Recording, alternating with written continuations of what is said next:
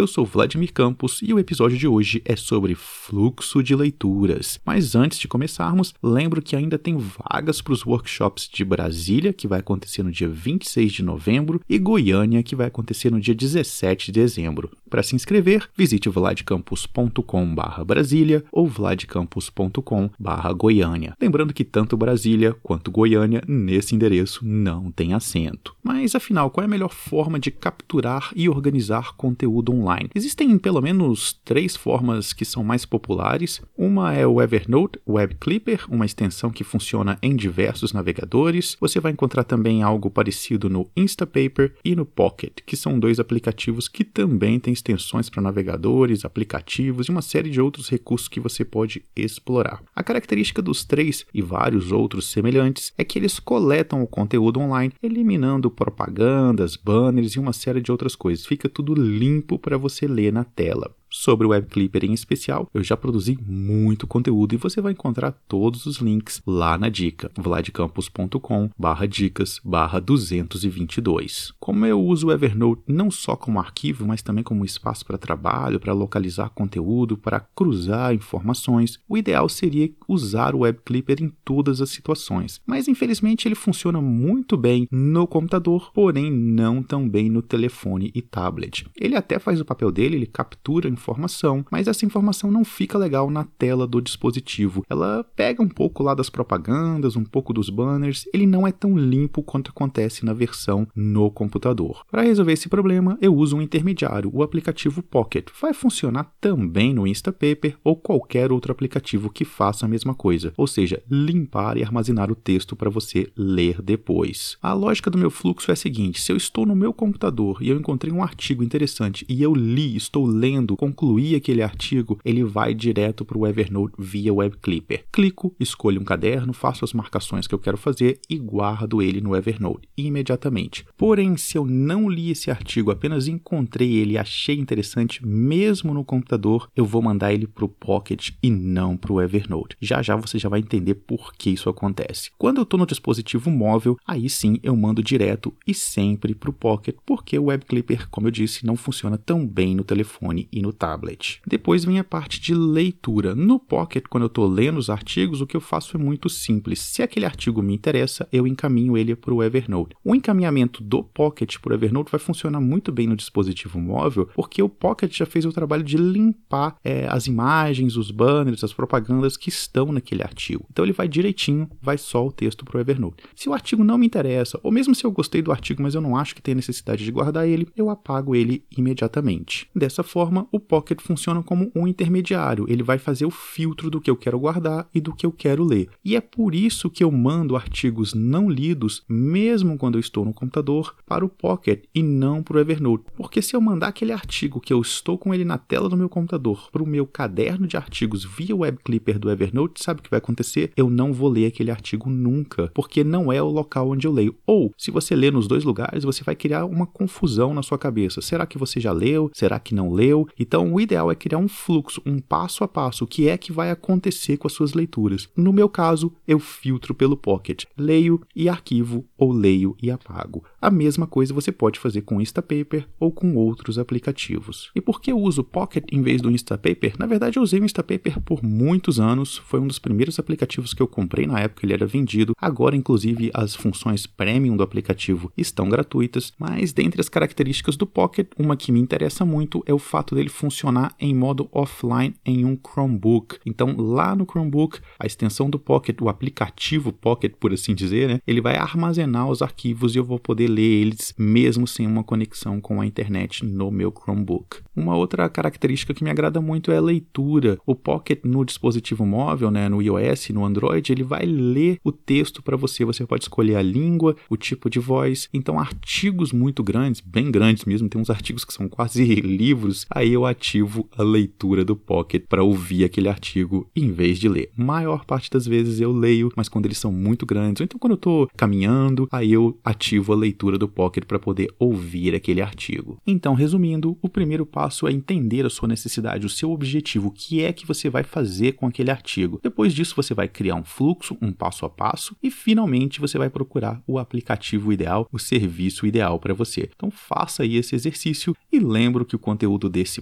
podcast e todo o conteúdo que eu produzo online existe graças à colaboração de pessoas como você. Para descobrir como ajudar, visite vladcampus.com/mais. Um grande abraço e até a semana que vem.